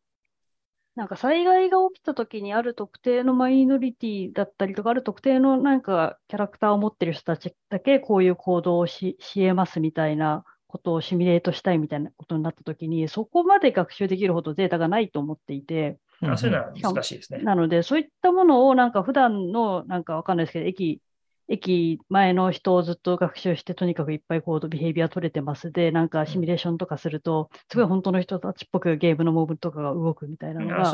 あったとして、それはエンターテインメントに使って、それっぽいのを使うのにはいいけれども、そういう安全とかのスレスレッショルドを決めるようなシミュレーションだったり、計算の時に、これでやって、なんか10万回やって、10万回全員助かったから OK ですねっていうにはならないだろうなっていうのが。だと僕もそれはそう思います。結局、その、見たデータしか基本的にはし言えないので、そうそう。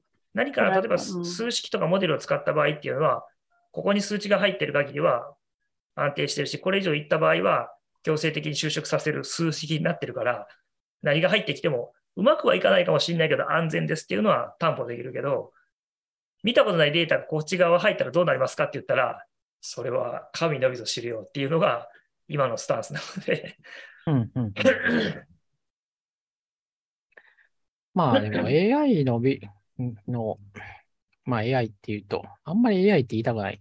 まあ、コンピューターがビジネスを奪うっていうのを本当にこう守ろうとするんであれば、こう人間側はルールを変えればいいことだから、まあ本気で守ろうとしたらそうしますよねっていうのはあると思うんですよね。税の世界とか変。えるのはまあしょうがないかなと思っていて、岸川さんと私も同じスタンスで、なんかそれによってなんか出てくるものの質が変わって、しかも悪い側に行くんだとしたら、あんま手放しで喜べないなと思ってるって感じで、そういう意味で言うと、私は、あの、早く正常機械で置き換えてほしいんだけど、まあ、まあそれは無理永遠に正常機械で置き換えるときは来ないだろうなっていう確信がありますね。残念。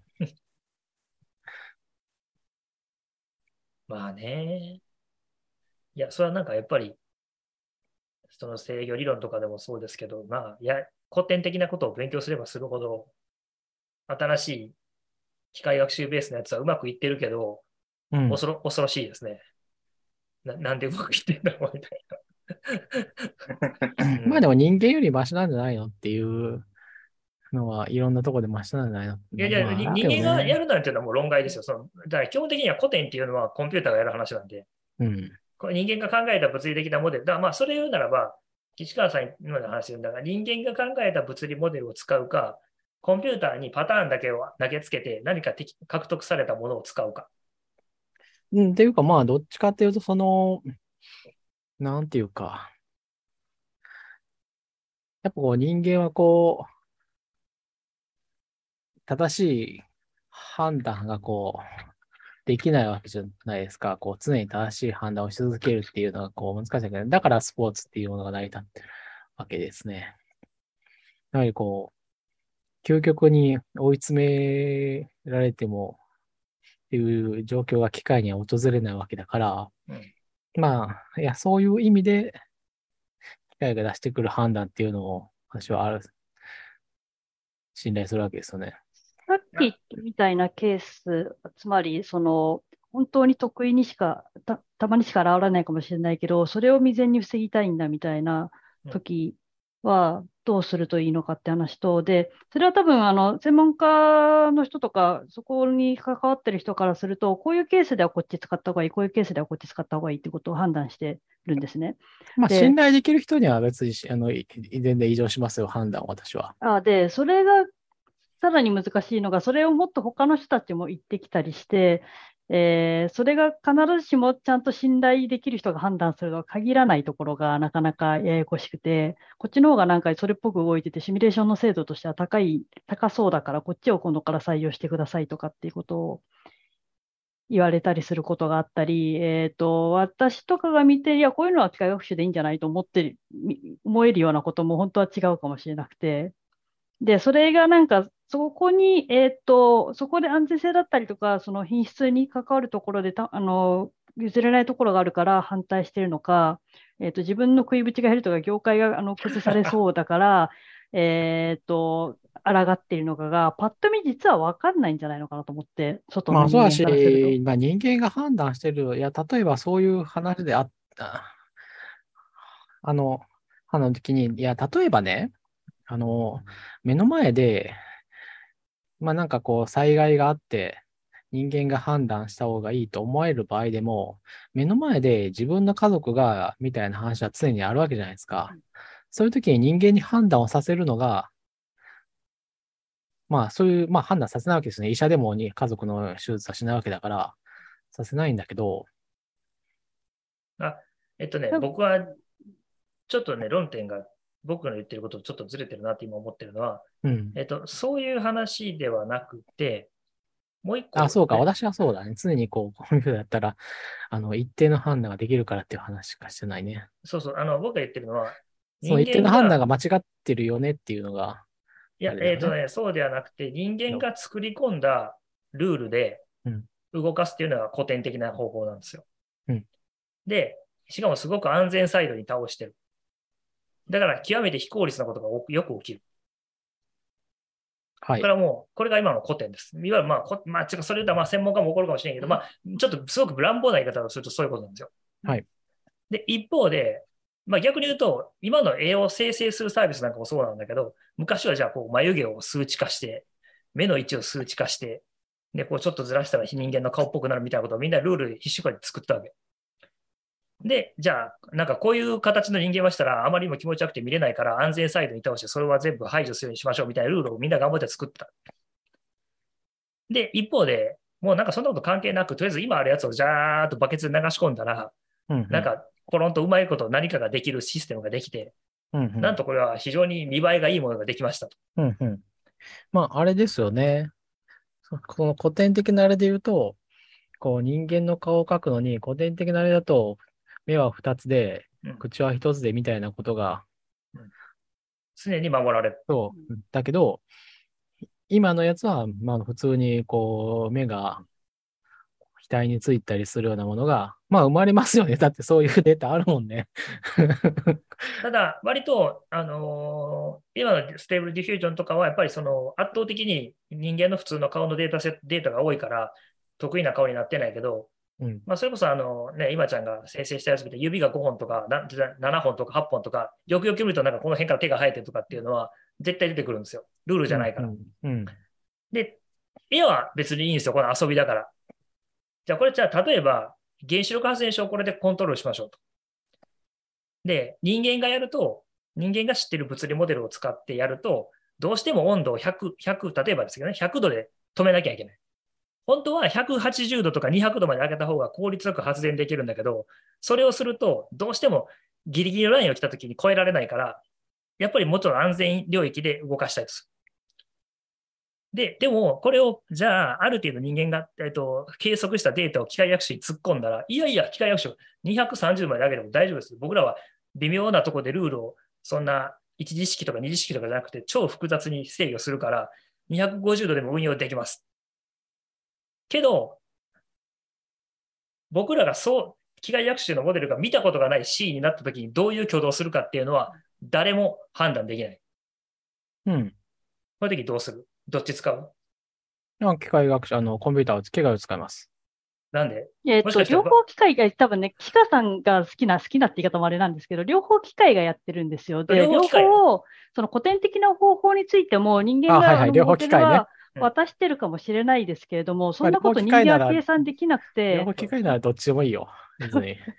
そうで、両方、多分、キカさん機械が好きなので、そこだと思うんですよ。機械学習 VS で人間が手手計や算してるわけじゃなくて、そう人間が頑張って考えたいやコンピューターのアルゴリズム。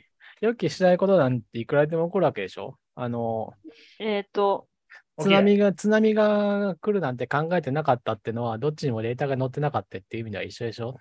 えっと、いやそれはいくつかあって、えっと、つ違う。で、やっぱ全質が違って、その学習されてる、その過去のデータに載ってないけど、人間は想定できることとかもあり得るじゃないですか。うん、でも人間の想像力には限界があるわけだから、いやそれもまあいや、もう丸丸めて考えると一緒ですよ。と私は思うけど。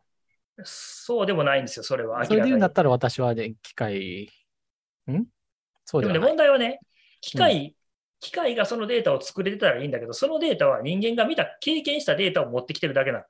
うん、うん、うんうん。だから僕らも本当を言うとね、えっと、機械学習も実はねえぜいや、だから人間のレベルがね、いや、ど、どれぐらい違うのかわからないですけど、人間のレベルより、あの、まあ、平平均まで丸められるとしようか、機械の制御が。人間のトップの人間と、うんトップドライバーと、機械あだじゃそうじゃないね。うんそうじゃないのか。そうじゃない。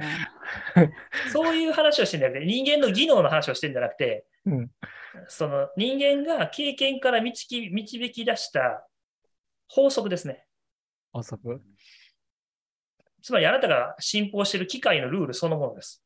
うん。つまりなんで今コンピューターが動いてるかっていうと、それは人間があれあらゆるいろんなき物理的なルールを考えて、うん。ほルールに落として、うん。要するに機械的に動くものを作ったわけ。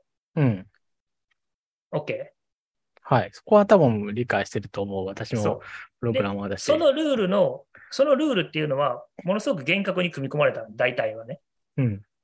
だから、例えばニュートンの古典力学からだんだんこう、新しいことが発見されるたびにみんな微調整しながらルールが説明できるものを作ってきた。うん。けどやっぱり全然人間ってまだまだその知恵追いついてなくて、うん。もうちょっと外乱が入ると人間の方程式はもう全作った式ってのは全然成立しなくなっちゃう。うん。だから人間は今のところ自分が計測できる範囲内でルールを作って運用する。安全に。うん。OK、ここまで。OK。で、当然、じゃあそれを人間が、じゃあその手法をコンピューターの、いわゆる今流行ってる machine learning にやらせるってどうなるかっていうと、とりあえず今いっぱい計測したデータがあります。人間が頑張って集めた。うん。で、こいつを、このデータをもとに最も効率よく、じゃあモーターを回すこと、エンジンを動かすこと、原子力発電所を動かすことを考えてくださいって言ったら、人間が想像もしなかったようなルールを作り出してくる。うん。そのデータだけを見て効率よく。うん。けど、もし、そのデータ外のことが起こったときに、そこで学習したルールっていうのは何が起こるかわからない。うん。というときに、人間の今の物理学の歴史で積み重ねたモデルで安全に動かすシステムを使うか、うん。人間が集めたデータでよくわからないルールで学習されたモデルどっち使う？うん。どっちでもいいですね。どっちでもいい。嘘だ、僕は学習したモデルは使いたくない。私も使える。なんかねいや、私は孫さんが今話してる話とかすごいよく分かって同じ立場ですね、それに関しては。多分、将棋で言うとあのあれでしょ？そう将将棋と一緒。絶対勝てる手があったりするやつと一緒でしょ？将棋で、あの、と違うのはね、絶対勝てる手があるみたいな、こう、まあ、挙動する。将棋の場合はね、あのね、まあ、ある種ね、将棋の場合はモデルが確定していて、モデルはパーフェクト、あの将棋は完全ゲームだから、モデルは完璧だから、探索しきれてないだけなんですよ。うんうん。だから、将棋はどちらかというと探索問題なんで、まあそうだねちょっと違う話。うん。まあ、うん、うん、そうですね。逆に言うと、えっと、探索しきれた問題だったと一番いい例は、僕これもしかしたら間違ってるのかもしれなんないけど。だろう。う。うんんいや、だから、いや、結局、ソフトウェアでやるもんには、なんか、いや、だからソフトウェアでやるもん、ところ、ものに、どっちにしろなんか起こるのはしょうがないんだから、どっちでもいいっていうことを言ってるわけ出てくるものが違違うので、その時に何、起こってほしくないことが起こりうる確率が違うかもしれないし、なんかロジックが違うかもしれないしっていう時に、さっき言ったように、お絵描きだったらまあいいかもしれないけど、そうも言ってられない分野もあったりして、そこでどうしたいかっていう話かなっていうふそううそうそう。に思いま多分、ちゃんが言ってるのはずっとそういう方で、多分、想定してない人が逃げ方をしたときに、うん誘導の仕方を、その機械学習のルールが何をするかわからないっていう。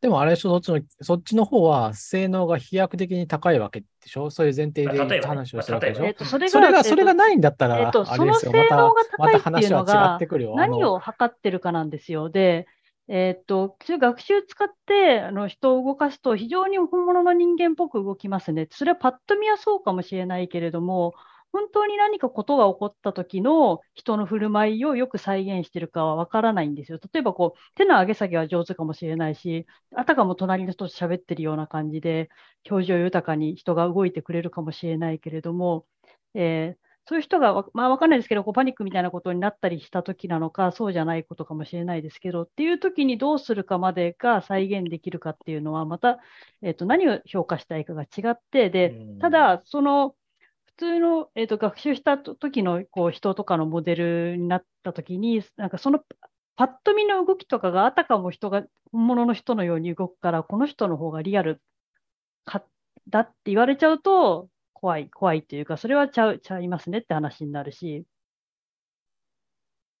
で、えっとね、何、何を評価したいかだと思うんですよね。その、あの、よく、よく再現されてます。よくそれが、あの、こハイクオリティなものが出てきてますっていうのが、うん本当に、えっと、安全の分野で、なんか事故が起こった時に人が死なないこと、こいやあのこう行動することに対して、よりよく再現されているのか、もしくは原発になんかわかんないですけど、隕石が突っ込んだ時に、その時に温度制御がよりよくできるように、えー、とモデルができているのかっていうのは、やっぱりそこそこはできてないと思うってことですね。それは多分、1個は圧倒的にデータが足りないからっていうのがあると思うし、そういうレアケースもレアケースみたいなことのデータが足りないからっていうのと、えーそのなどういうロジックで出てきてるかが分かんないから、そこが担保できないっていうのが、その技術を出す側というか、選定する側としてはもうもう一個怖いところであると思うんですね。これはね、僕と今ちゃんが分野が似てるから、そうそう、多分そうなんですよ。僕らの分野のシャレにならないやつがあるんで、あの、本気で人が死ぬんでう、んまあ、規定を上回っているのであれば、いや、使えないいいんじ。ゃないですかね。使えない。なんかこう、ハイブリッドな方式はないんですか？ハイブリッドもね、あるんだけど、結局ね、そういう制約をかけちゃう。なな例えば、その、じゃあ、コンピューター倍にしますってやったらもう採算取れないみたいな。古典アルゴリズムを動かすし、ニューラルネットワークも動かすし、同時に動かすっていうと、もう採算取れないからどっちかにしてほしいみたいな話になります。なるほど。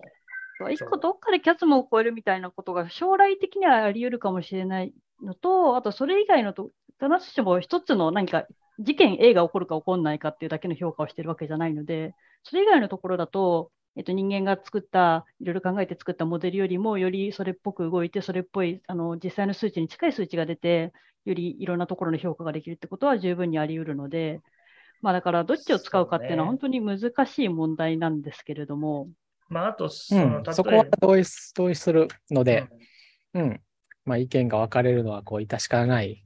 まあまあ、っていうかまあ、どこもコントラバーシャルな分野なんで、だから例えば僕、今度論文読んでみようかなと思ったやつなんかは、家庭君とかとも関係あるけど、あのー CPU じゃない、そのアルゴリズムっていうか、じゃあソースコードをコンパイルするときに、どうその4分を分解するかとか、どうデータを配置するかみたいなやつを、に機械学習を使いましょうっていうのは最近出てきてて、ああ、そう。で、そうすると、やっぱりそこに懸念されることは、学習の時に使ってきてないデータ構造が来た時に、果たしてベースラインより本当に遅くならないんですか？っていうのは、やっぱ担保しづらいんですよね。あの、機械学習でやっちゃうと。うんまあ、でも、よくあるコードは速くなるってことでしょっていう話ですか？よよくあるコードが速くなるって話もうそう、大概のコードは速くなる。じゃあいいんじゃないですか。えでもそれはじゃあいいんじゃないですかって言われると思いますよ、でも。いや、まあ、だから、だからまあ、そういう研究は進んでるそれでも今普通にケースバイケースで使える話になるってことになるわけだからね。自分のコーじゃあドが例えばこれが理解してるんだったら。じゃあ、例えばこれがね、うん人工心肺を動かすアルゴリズムで、を使うコンピューターにそのコンパイラーを使うかっていうと、多分もう誰も使わないんですよ。もしそのコンパイラーが変なコードを出しちゃってて、そんなコード書いたことないからね。そうそうだからやっぱり分かりやすい話でいいと思うんですよね。そんなとこに、そんなとこ、いや、それがもしね、すごい、あの、んそれによって、いや、それは普通にリスクリターンでいいと思いますよ。なんかそれによる性能向上で、でもねなんか、こう、すごい術、でき、今までできなかった術式ができるとかだったら、それやってもいいと思いますよ。いやで、まあ、そう、一歩進んだ話で言うと、その、まあ、えー性能が低下するケースがあったとして、それ、そういうリグレッションをどう、えー確実にか、確実にそう改善できるかっていうのが難しくて、例えば、えっと、LLVM でも、その、パスの、最適化パスの並び替えを機械学習でやろうみたいな取り組みがあって、うん。で、そういうのでもうリグレッションが見つけた、見つかったときにそれをどうす、どうハンドルするかっていうのがメインのトピックに上がってたりしますね。というと、レグレッションが見つかったってどどういう意味？直せないんだ例えばそのロジックがわかんないと。うん。うん、どどどどちょっとごめん、ちょっとマジマジで言ってことがよくわからない。なんか、じゃあ、そのアルゴリズムっていうか、その機械学習モジュールが何かしらのものを提示したして、うんで、それに対し、その結果が、えーっと、ベースラインよりじゃあ、えー悪化していたと。うんそういう場合に対して、まあ普通のその手作業でなら、なんだろう、手作業で人が書いたロジックであれば、修正して、その、えーベースラインからのデグレードを直すことができるわけじゃないですか。はいはいはい。で、それが治ったということは保証できるけできどま、すね、それは。ただ、モデルから出力されたものに対して、うん。まあ、もう一回学習をし直したとして、それが確実に治っているかみたいなことは保証できない。それはできないし、あくまで契約者の場合は統計的に期待値レベルでしか言えない。ですよね。そうですっていう。うん。だからそれこそやっぱり岸川さんが今言った通りで、統計的に全体が良くなるけど、なんか誰か破壊的な被害を被るアルゴリズムも出るかもしれない。そうそうそうそう。なんかこう、まあ LLVM21 でコンパイルしたら、世の中のプログラムの95%はめちゃくちゃ速くなりますけど、うん。なんか1%は5倍ぐらい遅くなって っていうようなことはあるかもしれない。まあ、ないとは思いますけどね。使う使う分野によるでしょううね。ん。うんだからやっぱり僕とかは使いたいんですよ、やっぱりそれを、機械学習を。まあそうだし、はいはいうん、リスクリターンでそいいんじゃないですか。あの、いや、本当中には自分の命を投げ出す人もいると思いますよ。実験台になることを望む人もいると思うし。ん？いない？うやだ。いやいや、ひだから人は人によるっていう話であって。うん。うんいると思いますよ。だから、うん。ね。まあ、だから、いろんな、いやいろ、いろんな手段があっていいんじゃないのっていうところで、だから、あの、その原発とかはもう、もうそもそも母数が少ないから、まあ、世界中に何機あんのみたいな話だから、まあ、なかなか適用が難しい分野であるというのはあると思いますね。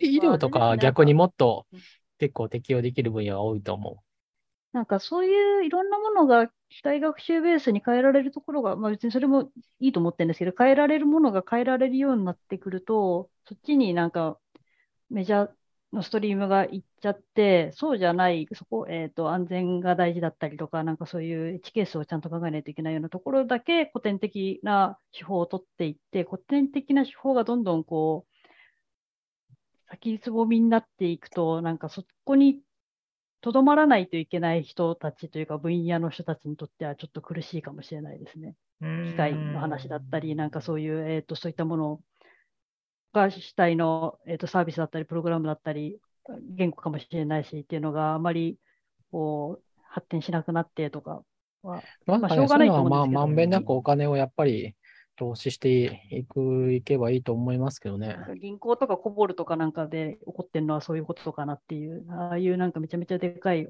お金だったりとか、なんかすごい非常に複雑な、で、しかもミスが起き起きちゃいけないみたいなところっていうのの分野のは、そこの人たちにとっては大事だけど、周りは誰も使っていなくて、そうなると人材確保も大変だったりとか、それをがちゃんと動く機械だったりっていうのも確保するのも大変だったりとか、まあしょうがないですけどね。うん。さて、なんか、なかなかにうんうん深い話をした1時間、2時間だったわけでございます。時間お時間だ。番組もですね、孫あの終わりの時間が近づいてきましたが、園野さんに AI の話を聞くのはいいですね。うん面白いですね。週一で聞いていこう。週一で聞いていこ AI のポッドキャストにしますか？じゃあ。う。僕も明日も勉強しよう。園野さんにこう、僕も一応あの AI の端くれですか ?AI の端くれやったらあかんわ。AI の AI 研究トントンさん、機械説。俺が AI やったらすごいよ。園野さんをうならせる質問をできるように勉強していこいやいや、まあ、誰でもできると思います。結構根本的なことがみんな何も分かってないんで。う。うん。うん。だし、割とみんなね、適当に作った後ね、僕、理由付けしてんなっていうのをなんかたまに感じるし。まあ、それは、なんか全般そうですよね。世の中すべてのもの研究とかだと。まあまあ、でもね、うん確かに新しい物理法則だって、まあ思いつきでいろいろ考えて、まあ、思いつきで言うと怒られるかもしれないけど、まあ、やっぱりそういう積み重ねが、思いつきの積み重ねで確認があってっていうのは、まあ、似たようなもんかもしれないですけど、うん。なかなか、まあ、いい話だ。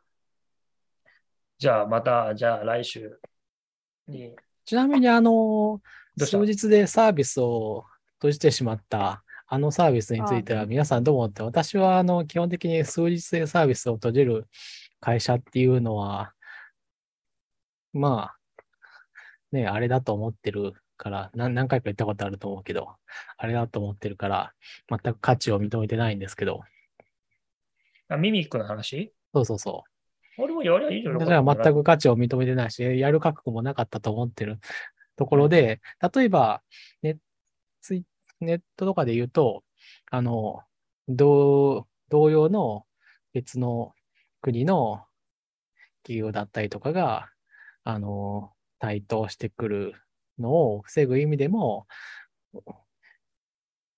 あの会社に対して、もうちょっとこう、えー応援するようなことをみんなで言うべきだったみたいな話があるんですけど、まあそんな話じゃないと思うんですよね。ああいう、あの、私はね、あの、スタートアップかどうか知らないけど、まあ新しいビジネスでやるんだったらそれの覚悟がいるし、さ、さすがにそれぐらいの理論武装ぐらいはしてきてほしいと思うわけで、まあそういうのも、ねまああったのかもしれないけど、何かで結局、まあ実績としてね、あの、まあ1日2日でサービスを閉じてしまったという以上は、まあそれだけの、まあ要するに淘汰されるべきまあそうまあ、閉じる、閉じうん閉じる、閉じ、うん、まあ、まあそう。自然に任せていても時期、まあ、で誰かやりますからね。そう、うん。っていうのを無理に、無理に延命させるようなことをみんなで言ってるのは、まあ、みちょっと腑に落ちんなと。だって実際彼は、あのサービスは何の法律にも違反してないから、だからそれぐらいの理論武装をしてやればよかった。まあや、うんやる気があるんだってやったと思うんですけど、まあ、要するにやる気がなかったと私は思ってるんですよね。うんうんだから、まあうがった見方、うがった見方をすると観測機器を上げただけなんじゃないかと私は思ってるわけですよ。トワークが軽いのは大事だったりとか、みんなが実行すると、絶対もうりあのであの出てこなくなっちゃうと思うので、ああいう雑にやって失敗、雑じゃなかったかもしれないけど、なんか出したけどダメだったから引っ込めるみたいなムーブをするような人たちがいるのはいいと思いますけど、いや、ね。あんなん迷惑でしかないですよ。あれは。意見が対立するな。あいや、程程度問題ですからね、程度問題。いや、さすがにあれは、わいや私はね、ああいうのはこう、全く実績としてうん、でもうん僕ちょっと思ったより、そのなん最かあれに最低の評価しかしないという。なんかあれに登録する人を揶揄する人がいるのがちょっと本当に理解できなかったんだよな。本人の勝手やんけと思ってたから。いやそれ作ってるまあ、人私は、まあ、うん登録はしないけど、どうせ2、3日で潰れて、あ、違う違う、あのほら、うん絵を登録する人。あーあ、それはいいんじゃないですか？別に僕。なんかすげえ最初燃え上がってたから、可能か逆に可能性を感じる。自分の、うん、自分の作ったキャラクターを他の人に利用してもらえるみたいなだし、いや、なんか夢が僕なんか広がっていいじゃないですか？なんか僕、なんか他の人のキャラクターを上げるのはダメだろ、絶対。あそうそう。だから、いや、そういう、なんかイビルなことやってるやつが出てきたのかなと思って、それはダメだよって思ってたんだけど、でそれでダメになったんじゃないんですか？そのえ、そうなの？悪用する人たちが出てきたりとか、悪用されたときどうなるんだっていう議論が出てきて、それで引っ込めてたんじゃないですか？私ちょっと。まあでもそれはあくまで個人が悪いわけだからな、全員をこう訴えていけばいくみたいなパワープレイでもよかったわけだしな。まあそうだね、もう。はうまくいかないと思いますけどね。まあ、そそんなしなくしやしなくてもいいと思いますけど。あの、うんまあでも少なくとも、そこの訴訟含みで新しいビジネスをやるんだっていう覚悟は、うんあの、相当のものは必要ですよね。あれをやるっていうことはもうそこに切り込んでいくと決めたわけだから、やっぱり。まあまあ、うん、さすがに、そう、そこへの想像力がなかったんであれば、まあ、まあまあ、どっちにしろ潰れてたんだろうしってことになるだろうし。いや、いや、そういう、いや、なんか、倒れるにしても、こう、やりようがあるけど、要するにバランスですよ、バランス。